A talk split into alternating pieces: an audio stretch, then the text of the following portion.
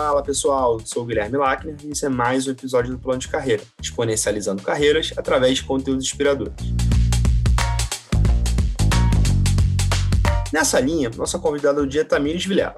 Advogada, formada pela USP, começou sua carreira em um caminho bem tradicional dentro do mundo de escritórios de advocacia. Com o tempo, ela foi pivotando a sua carreira e eu diria que quase 180 graus, passando por outros áreas e outros segmentos, como o setor de saúde, até consultoria estratégica.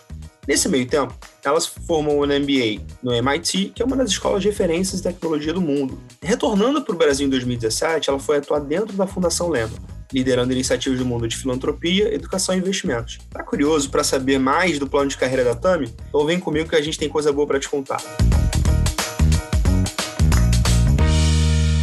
Bom, começando aqui um, mais um episódio do Plano de Carreira. Hoje é um prazer inenarrável de ter comigo Tamires Vilela.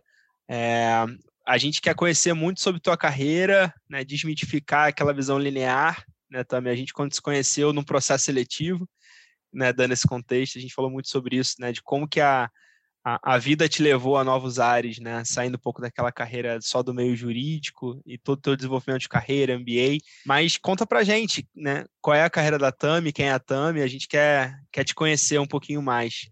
Ai, Gui, antes de mais nada, eu que quero agradecer a oportunidade. Eu adoro esse tema, adoro o tema carreira, adoro o tema desenvolvimento de pessoas, tenho uma paixão por isso, então fico bem feliz de poder compartilhar a minha trajetória e ajudar as pessoas com cardápios de trajetórias, né? São cardápios, são trajetórias muito diferentes. Bom, a minha carreira passou por três blocos, muito distintos. O primeiro bloco, o bloco da advogada, o segundo bloco, o bloco da empresária, e o terceiro bloco que eu denomino de empreendedora social, líder social. E todas essas fases nasceram de da pergunta que eu sempre me faço quando eu estou trabalhando é o meu recurso mais importante é meu tempo, o que eu estou fazendo com ele. Então eu só me pergunto, é, é, é isso que eu quero fazer com o meu tempo? Meu primeiro bloco de advogada foi daquela menina idealista que queria mudar o mundo, achou que direito era o caminho, virei advogada, amei a experiência, aprendi um monte, mas daí eu fui para o segundo bloco de, olha, acho que o setor privado pode construir muita coisa nesse mundo. Né? Pode fazer coisas muito diferentes. E eu fui, fui trabalhar e liderar uma companhia de logística de saúde que ajudava várias secretarias do Brasil a estruturar melhor suas distribuições de vacinas e medicamentos e foi um barato. Aprendi um monte, aprendi sobre negócios, aprendi sobre gestão pública, mas daí também, né, na mesma pergunta do que eu estou fazendo com o meu tempo, eu fui parar na filantropia. E hoje eu sou uma líder no mundo filantrópico, no terceiro setor, que é um setor super importante para as transformações do mundo. Acredito muito na relevância dele, de inovação, de transformação social. Aqui estou, e a pergunta vai continuar. É, pode ser que daqui a uns anos a gente se encontre e você vai falar, Tami, e agora? Qual que é o seu quarto bloco? Vamos ver. A, a, filantropia, como você falou, né, é, é, um, é um negócio que transforma o mundo. Acho que a gente sempre, eu pelo menos quando fecho o olho e penso em filantropia, eu sempre penso no Bill Gates, né? Mas como é, como é que como é que a filantropia surgiu em determinado momento da tua carreira? Porque você também fez um MBA fora, né? Você estudou no MIT. É, que não é uma, uma faculdade tradicional para alguém que vem do meio jurídico, né? É, você tem sempre os LLMs, etc. É, co como é que isso foi se é, transformando ao longo da sua carreira, né? E você foi definindo o próximo passo desse uso do teu tempo, né? Olha, acho que essas pivotadas, né, uhum. acadêmicas, acadêmicas e, e do próprio trabalho, nunca foram muito planejadas. Então, eu acho que isso vem no lugar, primeiro, de uma crença de que eu não me enxergo a vida é, em três fases, como as pessoas enxergam, né? Que é aquela fase que você estuda muito no começo da sua carreira, depois você tem uma fase de muito conhecimento, de aplicar esse conhecimento, né? Então, produzir e acumular riqueza. E uma terceira fase da vida, que é aquela fase de curtir, né? Da aposentadoria, viajar. Eu acho isso ultrapassadíssimo, assim, acabou isso. Acho que a vida é uma jornada dessas três coisas ao mesmo tempo. Você vai estudar, produzir, descansar a vida inteira. Então, é, nessa jornada, você vai priorizando conforme você entende que tem oportunidades que vão emergindo, né? Então, a verdade é, quando eu fui para o MBA, era uma oportunidade de fazer uma transição de um negócio que não estava me fazendo bem. Eu estava numa fase da minha carreira nesse, nesse lugar de empresária, não estava fazendo bem para minha família, eu trabalhava com um negócio, virou um negócio familiar que, ah, chegou no teto, fechou o ciclo, né? Você sabe uhum. que fechou o ciclo. E eu não sabia qual era o próximo passo. E aí o MBA foi o, o, o, o espaço que eu achei entre as duas coisas para pensar. Uhum. Então, diferente de muitas pessoas que vão para o MBA porque têm clareza de para onde querem ir depois, ou querem usar esse carimbo, né? Porque é um bom carimbo, é uma boa credencial para o currículo. Eu não tinha essa visão. Eu tinha uma visão de eu preciso de um tempo é, mas eu não tinha coragem de tirar um sabático naquela época, então eu tirei um sabático dos fracos, que foi, vou estudar. e aí, nessa de estudar, é, eu me permiti experimentar e conhecer mais sobre o mercado filantrópico, entender o que isso era, e de uma conversa aqui e outra lá, as oportunidades vão surgindo. E foi daí que eu falei, é para isso que eu quero, esse vai ser meu próximo ciclo. É, então, eu acho que, resumindo aqui, para mim tem a ver com ciclos. É, eu não sei quanto tempo dura esses ciclos. Eu acho que a gente não precisa definir, ah, vou ficar dois anos, cinco anos, três anos. A gente sabe quando a gente já entregou um legado, entregou algo, aprendeu algo, já está na hora de, de emergir para uma nova fase. E, o MBA entrou nessa situação. E, e, esse é o ponto. O que, que você vê de comum dos ciclos, assim, até para ajudar as pessoas que vão ouvir a gente aqui, é como é que a Tami identificou nos últimos dois, três ciclos que era hora de mudar ou era hora, né, de, é, sei lá, seguir, etc. Não, vai parecer super clichê o que eu vou falar. ah. Vai parecer uma coisa uma, meio... Uma luz divina caiu na frente do seu apartamento. É, mas é, é, um pouco uma intuição. Assim. Eu acho que, no fundo, é um autoconhecimento. É, é olhar para si, olhar para dentro e falar, tá valendo a pena? É, e aí volta para a primeira pergunta que eu sempre fiz a minha carreira inteira, né? O meu tempo, que é a coisa mais cara da minha vida, meu maior recurso, tá valendo a pena nisso? Né? O que, que eu estou tirando disso? E tem momentos da vida que o que você vai tirar é simplesmente o dinheiro, porque afinal de contas todo mundo tem boleto, tem que pagar conta, né? Justo. Ninguém está aqui só para. Então, assim, então alguns momentos falar, não, tá valendo, financeiramente é bom ficar. É, tem momentos que não, é aprendizado. Ah, é, vou ganhar menos, mas porque eu quero aprender tal e tal coisa. Tem momentos que, que tem a ver com as pessoas que você está por perto. Puxa, eu quero ter acesso, capital social, né? Capital social é um outro tipo de capital, né? Uhum. É, e aí, assim, o, o, no fundo você sabe, a pessoa sabe, essa intuição e esse sentimento de tá valendo a pena ou não, só quem está vivendo sabe se está valendo ou não, né? É, é, é isso, eu me escuto muito. Maravilha, maravilha. Autoconhecimento, sem dúvida, é um, pô, um atributo super forte na, na gestão de carreira, né? Total, total. E, e, é, e, não é trivial, tá? Porque eu acho que essa questão do autoconhecimento, às vezes a gente romantiza, né? Achando que tem, ah, vamos fazer coach, mentoria, terapia. Acho que tudo isso é importante, tá? Eu, uhum. sou, eu sou da astróloga, a terapia, tudo para mim é tudo para mim é importante. Mas eu acho que tem um tanto de silêncio, de contato consigo no silêncio mesmo, assim, né? De, de ouvir você como indivíduo e não as vozes. Então tem uma coisa que acontece muito nos MBAs, que é o que eu chamo de efeito manada. Tá todo mundo indo para a mesma direção. Eu fui no meu no meu MBA, eu fui fazer consultoria, fazer o summer em consultoria estratégica, que é o que quase todo mundo faz na época de fazer uhum. MBA pelo efeito manada. Você entra, tá todo mundo lá fazendo consultoria estratégica e fala, nossa, preciso ir para consultoria também, sabe? Então, é normal a gente cair nessas ciladas de olhar o coleguinha um grupo de um monte de gente fazendo a mesma coisa e achar que esse é o certo. É, e a gente só consegue sair do efeito manada quando a gente se ouve e fala, mas eu quero fazer isso, eu gosto disso, o que, que, que eu vou tirar disso, sabe? Quando não se ouve, não, não tem como saber, né? É, esse é um ótimo ponto, porque você está falando, eu estou refletindo aqui.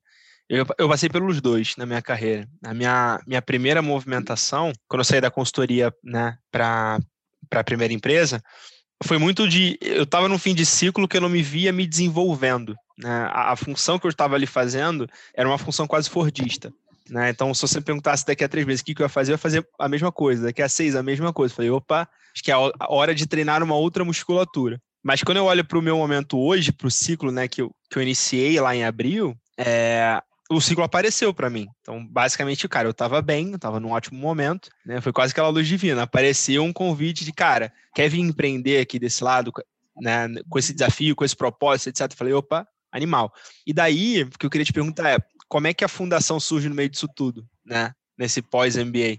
É, eu acho é interessante, né? Porque o que você está dizendo é que tem um tanto que às vezes é falir um modelo e você está indo para Vou dizer que tem uma época que não faliu o modelo, mas veio uma oportunidade tão bonita que está valendo a pena. Eu acho que na época da fundação é, tinha a ver com meu modelo anterior tinha falido, uhum. mas de fato tinha um custo de oportunidade de várias outras coisas que eu podia fazer naquele momento. Né? Eu podia voltar para a iniciativa privada, que é onde eu estava, mas a filantropia e essa fundação especificamente para mim foi uma grande oportunidade por causa das pessoas. E aí foi quando também, né, é, numa maturidade da minha carreira, eu percebi que, para mim, o, o que eu vou fazer importa menos do que o como e o com quem. Hoje, uhum. para mim, o com quem e o como importam mais. É, e lá tinham pessoas que eram quens, que eu realmente admirava e admiro até hoje, gosto muito, tem um senso de justiça, valores no lugar certo, e também tem um como muito legal, que é um como pragmático, orientado para resultado, quer ver a transformação do mundo. E quando eu vi esse com quem, esse como, igualzinho que eu queria, né? Assim, aquela coisa, é, é tipo de gente que eu perfeito, quero né? Foi, foi perfeito, sabe? E é muito interessante, porque, inclusive, eu fiquei um ciclo lá que eu transitei de... Eu tive três áreas diferentes numa mesma organização. E três áreas bem diferentes, cada um fazia uma coisa que não tinha nada a ver com a outra. E mesmo assim eu estava feliz nas três, porque não tinha a ver com o que eu estava fazendo, mas o com quem e o como a gente fazia as coisas. Então, hoje, para mim, né, no, no, futuro da minha carreira, eu tenho que olhar para isso, né? com quem e o como, e o que a gente vai, vai organizando no dia a dia, sabe? Não, não super legal. E, e como é que foi para uma e acho que um papel nosso aqui, eu falei isso num, num outro papo, é, eu tenho muito como missão assim desmitificar aquela visão de carreira, plano de carreira linear. É, eu sou formado em relações internacionais, eu já trabalhei com marketing, eu tinha um empreendimento de marketing, meu primeiro estágio foi em supply chain e hoje eu trabalho com gente. Né? Então assim, e pneu e pessoas, a única coisa em comum é que, cara, a gente anda de carro, né? É, mas assim, como é que foi para você né? Poxa, de novo, naquele desenvolvimento de carreira como advogada, depois da tua formação acadêmica, é, conduzir uma agenda dentro do terceiro setor que é muito econômica, né? Da, do, do, conceito de venture philanthropy, né? Então, como é que apareceu a oportunidade para você? Como você se preparou para ela? O que, que você pôde aprender? Enfim, como é que foi essa formação profissional, né? Dentro desse dessa área que aqui no Brasil ela não é tão madura quando comparada uhum. a, a, a outros lugares, né? Outras referências Estados Unidos, Europa, etc., que naturalmente dentro desse ambiente é super é super famosa e tudo mais. Ah, eu acho que eu vou falar outro clichê aqui, mas é importante dizer que eu, eu acredito que eu, a, uma das habilidades principais hoje de um profissional é aprender a aprender. É, o lifelong learning, né? Exato, lifelong learning total. Assim, você ser capaz de humildemente perceber que o mundo está na sua versão beta, então, está tudo se transformando. O que a gente conhece hoje como é, uma certeza, o que a gente dá como dado é só um, uma percepção, porque amanhã o amanhã está sendo disruptado todos os dias. E sair desse, desse lugar é você ter uma rotina na sua vida no qual aprender faz parte. Então, é todos os todos os projetos que eu liderei, as áreas que eu liderei no terceiro setor, eu não fazia a menor ideia do que eu estava fazendo quando eu começava, assim, não entendia nada. Me lembro que quando eu, meu primeiro desafio era tecnologia educacional, não sabia nada de tecnologia nem de educação. Falei, gente, esses caras estão loucos, eles estão me contratando para liderar um negócio, eu não sei nada. Por outro lado, é, tá aí, né? A, a, a aprender tá dado, assim. Acho que tem tanta coisa hoje disponível gratuitamente para você aprender, as conexões, que é uma questão de agenda mesmo. Então, eu sempre priorizei muitas conversas com pessoas especialistas. Então, com quem que eu posso conversar para aprender rápido isso, né? Quem já sabe disso? Sim. É, leituras. Então, assim, o meu feed de notícias, eu, eu customizo ele conforme o job que eu tenho naquele momento. E aí eu quero saber todas as notícias em relação àquilo, o que, que eu estou aprendendo em relação àquilo. E aí eu acredito muito naquela coisa do é, do on the job, né? Você aprende no trabalho. Acho que tem um tanto de você aprender com as pessoas, tem um, um tanto de você aprender nos treinamentos formais, mas o, o 70, 20, 10 do negócio é 70% fazendo Sim. a coisa de verdade. Tem nada como ter problema para resolver e boleto para apoiar, né, Gui? Quando, quando você tem problema para resolver, você, se dá, você dá seus pulos, né? É. E aí você aprende muita coisa na prática, assim. E aí, óbvio, se, se apoiando nas pessoas que você sabe que podem te ajudar, mentores, conselheiros, enfim, sempre tem alguém que sabe mais do que você. Liga para essa pessoa e pede ajuda, sabe? Não pode ter vergonha de pedir ajuda. E eu estou numa fase que eu tenho certeza que todos os próximos projetos que eu vou liderar, eu vou começar sem saber nada. Tá tudo bem, vai ser, vai ser, vai ser legal, vai ser divertido, sabe? E aí aprendendo. E, e, né? e isso tem muito a ver com aquela cultura do contrate competência e caráter né? Putz, não necessariamente contratar um skill set técnico, né? Bom, você viveu isso, né, numa organização que é super, super respeitada por isso, né? Total, eu, eu, eu acho que o saber técnico, em algumas áreas, é importante, super é, né? Vamos também. Uma, uma construção civil. É, exatamente, acho que tem especialistas que é. são necessários no mundo. E eu acho que a pandemia é um bom exemplo disso. Se não tivessem cientistas muito tecnicamente preparados, aprofundados no tema de desenvolvimento de vacina, não daria para ter um mundo de generalistas, né? Porque aí, pelo amor de Deus, imagina um generalista que nem eu querendo fazer vacina. Então, assim, sem, é, é, de alguma forma, de forma alguma, desrespeitar as, as competências específicas, eu acho que para cargos de gestão, é, e cargos mais relacionados à solução de problemas, a uhum. é, lugar de negócios, assim, de fato, competências é, e essas habilidades que têm mais a ver com problem solving, com aprender, é o que precisa hoje em dia, sabe?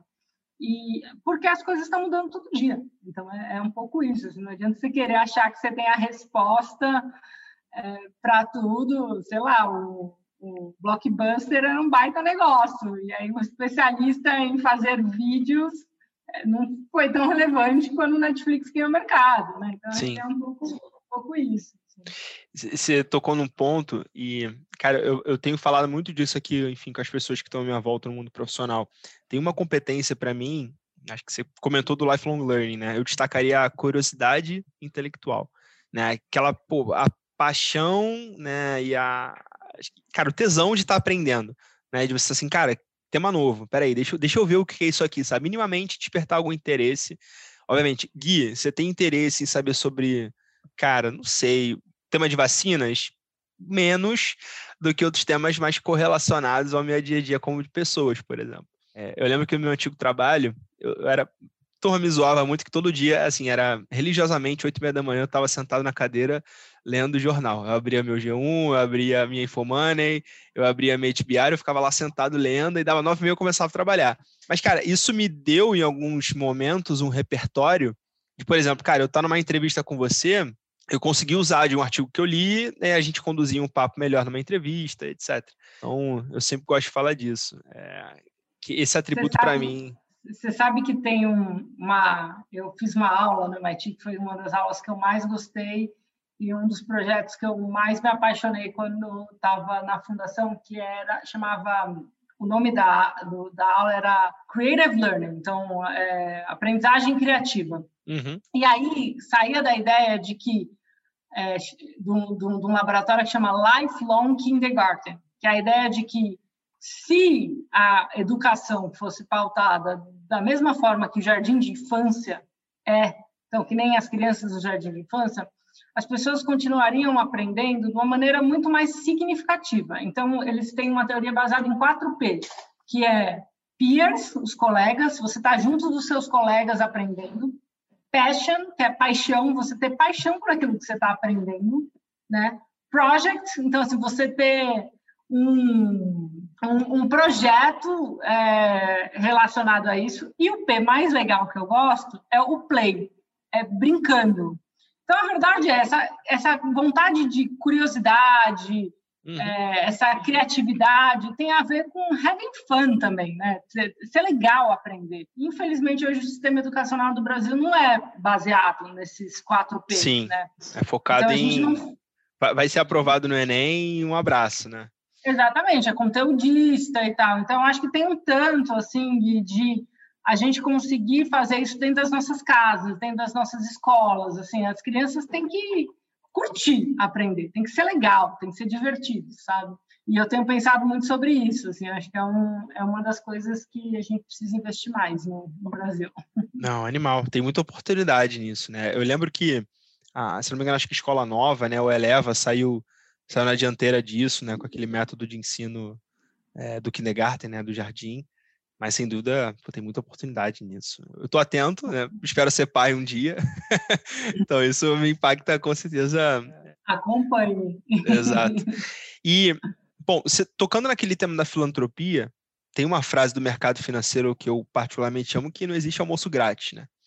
Então, como que, como que você, na tua posição né, de intermediadora, né, de filantropos com, com negócios, com, com ONGs, etc., como é que você conduziu essa agenda né, numa relação win-win, né, para aquele que investe e para aquele que recebe? Assim, a gente tem diversos expoentes né, nesse mercado, como a gente falou, mas como é que foi construir essa agenda, né, trazendo o propósito de um Brasil melhor, né, no fim do dia ali? Ah, a primeira coisa que eu diria é que nem todo filântropo é investidor. Então, tem, tem um olhar para o ROI social. É um tipo de filântropo, que é aquele que fala: Ó, eu tenho dinheiro aqui e eu quero que esse dinheiro é, volte com ou com não só o retorno financeiro, mas um retorno de impacto social. Tem um grupo que é assim, mas tem vários outros tipos de filântropo. Então tem um filântropo comunitário, que é aquele filântropo que quer é o bem da sua comunidade, nasceu numa cidade que não tem, então tem uma emoção relacionada aqui.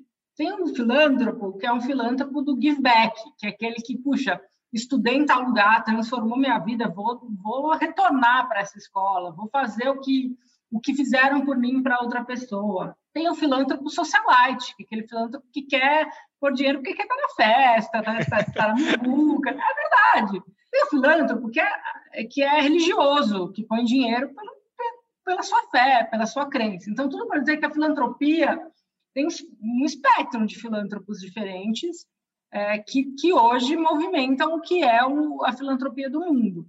O filântropo investidor é muito interessante, porque é um filântropo que está olhando com o seu dólar e pensando quanto desse dólar está gerando de retorno social e quanto esse retorno social também está é, movimentando o país, a economia. É, é bom para todo mundo. Né? Uhum. Esse, honestamente, para mim é o mais fácil de lidar.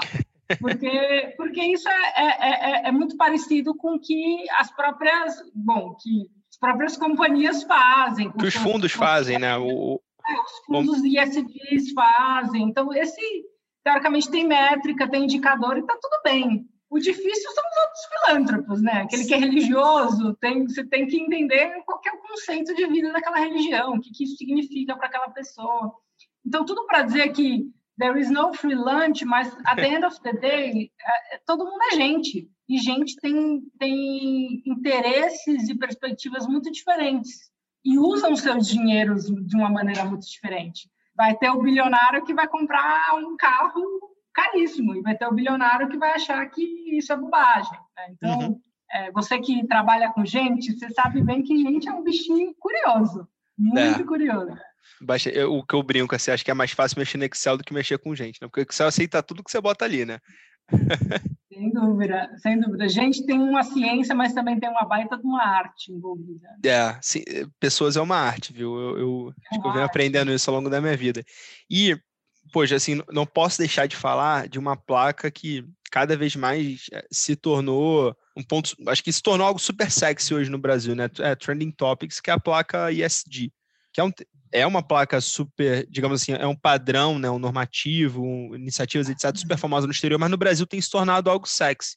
Como é que você avalia a evolução né, do tema de SD e aí quebrando, né, talvez cada letra, né, focando em meio ambiente, né, focando na parte social e na parte de governança, assim, como é que você vê isso a, a longo prazo aqui no Brasil?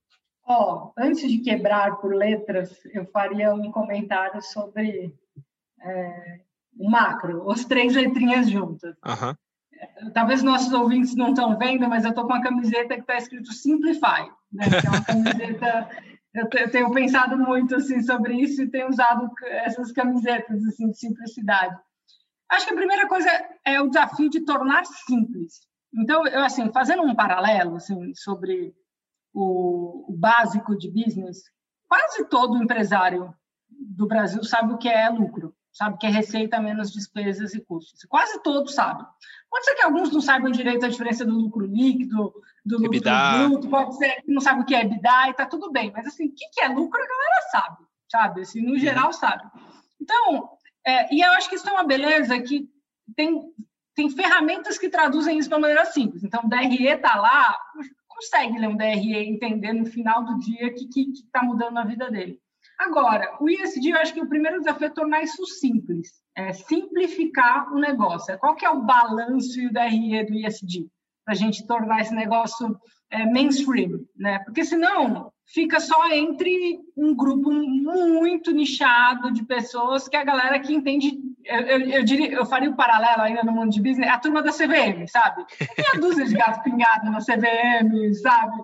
Reportando, com capital aberto. Assim, o, o, o, o, Brasil real é um monte de microempresário limitado e tal. Então, assim, para a gente fazer um impacto estradalhaço real, tem que sair da CVM e chegar no, no na MEI, sabe? Sim. Então, acho que é um pouco isso. Primeiro é, é, tornar simples. E aí, uma vez que as coisas são mais simples, assim, eu acho que a evolução de cada uma das letrinhas é, é, na minha opinião, tem a ver com pactos sociais. Então, o I, que é o environment, environment né, que é o ambiental, é um pacto social de que isso é importante, de que isso importa, de que isso é relevante, e para isso tem a ver com mudanças de práticas, de supply chain que vai acontecer. E não é um pacto social óbvio, né? Porque tem um, um grupo de ativistas que está lá forçando a sociedade para dizer, gente, acabou o tempo, a gente não tem mais tempo, mas tem um grupo imenso da sociedade que nem se dá conta do problema. E aí, quando não se dá conta do problema, você não consegue mudar hábitos de consumidor, você não consegue mudar hábitos da cadeia de uma maneira simples, porque quando não há problema, não precisa agir, né? Uhum. Então, é, tem esse pacto social, e aí esse pacto social tem a ver com criar a narrativa do que por, porque isso importa. E, e você sabe é que e você sabe que você tocou no ponto que me fez pensar, desculpa te cortar, que ele, é, ele, é, ele é um pouco, eu vou fazer a sua metáfora da CVM do MEI, tá? As pessoas às vezes estão tão, assim, é, com a cabeça assim, cara, quero investir em crédito de carbono. Puta, a ideia é super animal, cara, a Tesla, por exemplo, hoje tem um resultado animal né, da companhia, porque ela vende o crédito de carbono, mas ela não está reciclando o plástico do prédio dela, né? Então, acho que esse, esse paralelo que você trouxe aí, né, do, pô, é, acho que... Não, e as, e as, pessoas não têm noção, por exemplo, é, vou contar uma coisa bem pessoal aqui, bem ah. familiar, assim, vou jogar assim, a minha intimidade para os nossos ouvintes. Meu marido, semana passada, ele falou, Tami, eu descobri que 1%, não sei qual é o número, mas acho que era quase 1 ou 2% do plástico que a gente considera reciclado é, é de fato reciclado. Né? Porque tem quantidade de vezes que dá para ser reciclado, a capacidade produtiva de reciclagem não é a mesma. Então, a maioria das garrafinhas das coisas de plástico que você vê como símbolo de, símbolos de reciclável, na prática, não vai ser reciclado, vai parar no lixão. E ele entrou numa crise, a gente teve que comprar uma máquina de água com gás, assim, porque a gente usava garrafinha e tal. E eu achei interessante esse episódio, pessoal, para dizer que, assim, a maioria das pessoas não sabem disso e não, e, não, e não vão mudar seus hábitos por isso. E o pior, aqueles que sabem, tem gente que sabe e nem tem dinheiro para mudar, porque é caro também, né, ser environmental friendly, né, tá lá uhum. todo amigo do meio ambiente. É uma coisa de elite isso, sabe? Então, de fato, levar para simplificar e levar isso para MEI, para massa, para todo mundo conseguir entender a importância, é um baita desafio. É um baita desafio. E aí eu vou puxar um lado que da conversa que a gente não falou até agora, hum. mas que para mim é cara, é, é política pública. Eu acho que tem um teto que a iniciativa privada pode agir, os fundos ISD são super importantes, tem um, é um recado real para a sociedade, é legal, as empresas têm um papel, tem um papel do terceiro setor que eu acredito muito, de articulação, de advocacy e tal, mas quem de fato muda o ponteiro é governo, é Estado, são as políticas públicas. E aí, nesse lugar, eu acho que essas letrinhas vão andar bem né, no Brasil e no mundo com bons gestores públicos. E aí uhum. eu acho que tem um tanto da gente como cidadão de de estar atento a isso, né? de votar direito, de, de, de muitas vezes se eleger, fazer parte do, da festa democrática de uma maneira proativa, porque é só isso que vai mudar o jogo, sabe? Não dá para é, a gente continuar elegendo lideranças que consideram o básico das questões ambientais, assim, isso não, não faz sentido. Então, e, Enfim, olhar para o olhar para o benchmark. Não, e, é super fé, porque acho que a gente tem um benchmark exterior que é super relevante à agenda do tema, né? Acho que o Joe Biden está 15 dias no cargo, não sei. E a, e a, agenda de sustentabilidade, enfim, já está super em pauta e, e, não só em pauta, né? No, uma, no viés afirmativo, né? Beleza, vamos transformar, precisamos mudar e tem acho que tem um efeito, né, é um derramamento, né, um spillover disso, né? Isso, em algum momento isso, isso reflete aqui na gente. Total, total. Assim espero. É, são, não, são canetadas, assim, é uma canetada de um gestor público bem pensada, assim, pensando nos impactos, nos incentivos que isso pode gerar para a população e tal, é, muda o jogo, né? Eu sei, tudo é muito polêmico, é complicado. Eu lembro das histórias dos canudos, né? No estado São Paulo. Lá no Rio é, deu polêmica é, isso. Tudo vira um fla-flu, mas assim, está, viver em sociedade é polêmico, né? E é esse pacto social que eu, que eu estou dizendo, assim, é como a gente chega lá, assim, então, um pacto social que a gente criou é não fumar em lugares fechados. Na época em que a lei estava sendo discutida, era um drama, todo mundo achava um absurdo as pessoas proibirem fumar em lugar fechado. Hoje a gente, como sociedade, acha normal, né? Então, acho que é, é isso que eu falo sobre pacto social, acho que é essa importância, nas três letrinhas. Inclusive. Animal, animal. E pensando aqui, acho que a gente encaminhando para um, um fechamento, né? Você tem, como você falou, você tem três grandes ciclos da tua carreira. Você está iniciando um novo agora que você já me deu spoiler. É, a Tami, para quem não sabe, está num período sabático, né? Então, você quer contar um pouquinho? E eu queria que você desse, cara, um, acho que pincelando um pouco dos teus grandes aprendizados da carreira, assim. Legal. Ó, oh, é, então, estou num período sabático. Na época da MBA, não tirei o sabático que eu não tive coragem, dessa vez eu tirei. E, e óbvio, um baita privilégio poder parar alguns meses de trabalhar, pensar na vida, principalmente num, numa época tão difícil, assim, para o mundo que é a pandemia.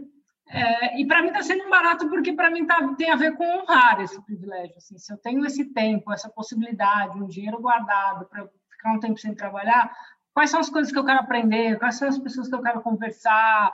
Então, tem sido muito legal. E aí, quem tiver essa oportunidade, eu realmente recomendo, assim, sem medo de, de dar um tempo, respirar. Isso também ajuda no autoconhecimento, que é aquele ingrediente que a gente falou no começo, que é extremamente relevante para a gente construir e ser empreendedor nas nossas próprias carreiras. E aí, eu acho que sobre um aprendizado de, de da minha carreira como um todo, é, eu acho que a carreira não tem não tem CET da carreira. Sabe quando você está na é, CET, né? Para quem não sabe, é aquele o fiscal de trânsito, né? É, é a, a Sete Rio, Sete Rio. É a Sete Rio, é. Aqui em São Paulo a gente chama de CET, que é o uhum. fiscal do trânsito. Eu sou daqueles motoristas que, mesmo quando eu estou andando, se eu vejo um fiscal de trânsito na rua, eu fico tensa. Não sei vocês. eu fico tensa. Para mim, fiscal de trânsito é aquela coisa assim, ai meu Deus, vou tomar uma multa. Estou devendo, né? estou devendo. Eu tenho a sensação de que eu estou errada, assim, quando eu vejo fiscal de trânsito. E aí eu acho que a carreira, o mais importante é perceber que não tem esse fiscal da carreira, assim, não tem um CET da carreira. E, e é muito louco porque as pessoas acham que tem. Então, eu já ouvi muitas pessoas falando: ah, não, mas se eu deixar de fazer isso, é, depois como é que eu vou explicar? É, como é que eu conto uma história? Mas aí eu tenho que. O, o, o certo é, né? Quando vem essas palavras do certo é, trajetória que, que me esperam de mim é tal, não sei o que lá. Eu já começo a falar, gente, mas quem está fiscalizando a tua trajetória profissional? Assim, quem que está lá tomando conta para ver se você seguiu um plano, sabe? Sim. E aí você perceber que não existe isso, e você é dono da sua própria carreira, e você transita na sua carreira da forma com que você entende melhor, é muito libertador, porque assim, não importa se você está no setor público, no setor privado, no terceiro setor, trabalhando com saneamento, com educação, não importa o que está legal para você nesse momento, sabe? Você não precisa ser um especialista de saneamento básico na vida, você não precisa escolher isso, você pode mudar se você quiser. Quem está feliz com a mesma trajetória, no mesmo lugar e quer trabalhar 20 anos na mesma organização, ótimo, mas quem não está, fica, sabe? E aí eu acho que esse foi o meu principal aprendizado, Gui, que é assim, a minha trajetória é minha, ela é única e ninguém tem nada a ver com isso. É, eu pago as minhas contas, eu tenho a minha vida, então eu faço o que eu quero, o que eu bem entendo, sabe? E isso, além de libertador, te empodera para você realmente honrar o seu tempo da forma que você quer, né? Como você acha que vai ser legal para você, como você acha que você vai aprender, vai ganhar, e é isso. E aí, como, como diria, né, os outros que lutem, né? Você é que vive a sua vida, tá? Ninguém está nem aí para você. Então, você perceber a sua insignificância também ajuda um pouco. Pô, animal. Sem dúvida, protagonismo é, é peça fundamental nisso tudo, né? Você é dona da sua carreira. Confesso que a metáfora do CT eu nunca tinha, nunca tinha ouvido, tá? Você inaugurou, é inédito para mim. Mas faz muito sentido esse, esse ter é autocontrole. Entendi.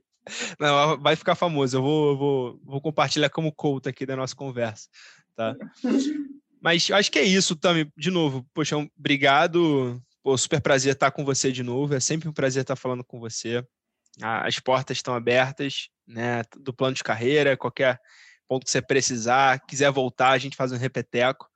E mas de novo, é um super prazer estar aqui contigo. Obrigado pelo teu tempo. E a gente volta a falar em breve, com certeza, e muito sucesso no teu, no teu empreendimento, viu? Imagina, imagina, o prazer é meu, eu adoro falar desse tema.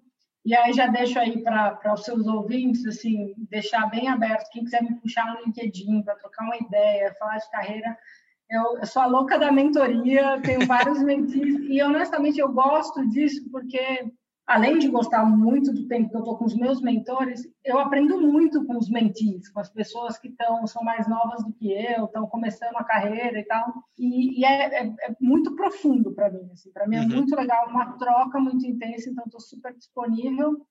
Podem contar comigo. Tá você sabe, você sabe que essa foi uma dica de carreira que eu tive lá no começo da minha carreira. Eu estava começando a outra empresa e aí eu, eu, tava, eu tava numa luta, pô, a gente já tava aqui encerrando, eu vou puxar mais um ponto. A gente gosta de falar, né? Então a gente vai ficar aqui até amanhã. Faz uma hora e meia. É, e, e eu tava numa, eu tava numa saga que era, cara, eu preciso de um coach. preciso de um coach, eu preciso de um coach, eu preciso de pessoas que me dêem um direcionamento. E uma pessoa falou para mim assim: você não precisa de um coach, você precisa de um mentor. Aí eu, mas qual é a diferença, gente? Vai me falar. Ele falou assim: a diferença é que o mentor ele vai ser a primeira pessoa a te apontar um erro na hora que você estiver errado, porque ele não tem nada a ver com você. Ele não depende de você para nada. O coach é a pessoa que você está pagando, está investindo, né? Então, aquilo tem uma diferença na relação, porque o, o, o, o mentor mentorado é uma coisa muito genuína, né? Uhum. E, e, essa é, troca, eu... né? Desculpa, Gui. Não, vai lá. Não, e, não, eu, eu, eu comentar que eu, eu gosto dos dois, porque eu acho que o coach, o, quando as vezes que eu usei coach na minha vida que foram muito legais, foram aqueles momentos que eu tinha um objetivo concreto. Uhum. Assim, é, ah, quero quero pensar se faz sentido eu continuar nesse ciclo ou não, sabe? E às vezes o, o, o coach ele te traz perguntas e frameworks super estruturados e legais, assim, assessments, assim, ferramentas que te ajudam a pensar como você sozinho dificilmente pensaria, sabe? Então uhum. traz uma, uma visão de fora. E com, com uma certa bagagem. Os mentores é meio que essa troca mais é, de experiência, pessoal, né? de experiência. Ele não está lá para te ajuda num objetivo também. Geralmente, quando você faz uma mentoria estruturada, tá, tem um objetivo lá, mas tem muito de você beber do conhecimento daquela pessoa, de como aquela pessoa orienta a vida dela. E aí, só para encerrar, eu sei que a gente já vai, mas acho que tem que tomar um cuidado com as duas coisas, com mentor, com coach e com três, né? Com amigo também. Amigo é outra coisa que tem que tomar cuidado, que é são data points, assim, são dados, são informações que você tem que tomar decisão. A gente falou de protagonismo. Então, assim, não, não, não, também não coloca a tua vida e a tua carreira na mão do mentor, na mão do, de um coach. Ah, não, porque fulano falou isso, eu tenho que fazer, sabe? Não, é um data point. Tem muita projeção do outro em relação a você, né? Cada um tem sua trajetória e projeta sua trajetória no outro. Uhum. Se alguém me perguntar, eu vou falar, a melhor coisa da carreira é ficar mudando, porque eu fiz isso. Mas quem teve uma, uma, carreira linear vai dizer, não, a melhor coisa é ter uma carreira linear. Então, a gente tem que ter, gente tem que ter bastante noção de que projeções existem para que a gente também não seja influenciado e achar que né, tudo que foi falado a gente tem que fazer. É só um data ah. point e você toma a decisão em cima disso. Não, e, e, a, a gente está na mesma sintonia porque, cara, você pegou o gancho exatamente do que eu ia falar. E, e cada, cada um tem teu propósito. Né? E eu acho que na carreira, sem dúvida, o coach ele vai te dar muito na visão técnica do framework, do assessment, né? do como chegar em determinado objetivo. Eu fiz um coach numa quando eu estava nesse mood, né, de querer mudar, etc., eu estava na, na consultoria, falei, cara, eu não estou treinando outras musculaturas. Me falaram desde a sexta série que não sei matemática, eu, cara, eu acho que eu tenho potencial para ser um cara analítico. E aí tinha muito desse assessment, né? Eu falei, vou fazer um trainee. Cara, vou fazer um trainee porque é generalista e vou ver o que dá. Agora, o mentor teve um papel muito importante na minha carreira, porque é, eu, eu, digo que os problemas no mundo corporativo eles só mudam de CPF, né? Mas eles tendem a ser cíclicos. E quando você tem um mentor que chega e fala para você, cara, eu já fiz isso aqui uma vez, já vi isso dar errado, né? Ou vai por aqui que esse atalho vai doer menos ou vai ser mais rápido. E, e sem dúvida esse esse ponto do, do, do da, da, da, mentoria, né? Que você comentou aqui, se colocou à disposição. O que eu gostaria de encorajar é façam, né? Ah, façam, porque cara, isso alavancou muito minha carreira. É, eu sou eternamente grato pelos poucos momentos que eu tive com os meus mentores na, nas empresas que eu passei, mas sem dúvida me fizeram é, ir mais rápido por algumas etapas que, que me alavancaram, né, me exponencializaram. Total, Gui, tô com você nessa. Assim, tem muito, assim, eu sou o que eu sou porque teve uma tribo de gente muito boa assim me ajudando a percorrer esses caminhos, assim. E eu não tive vergonha de pedir ajuda. Acho que essas pessoas de fato é fizeram o que eu sou. Assim, eu, eu, sou muito grata por elas e espero poder retribuir um quinto do que elas fizeram por mim. Não, animal. Bom, vamos fechando por aqui. Tami, de novo. É sempre um prazer estar com você. As portas estão abertas, viu? Um beijo. Prazer, meu querido. Um grande beijo. Um bom final de semana para você aí. Tchau, tchau. Beijo. Tchau, tchau.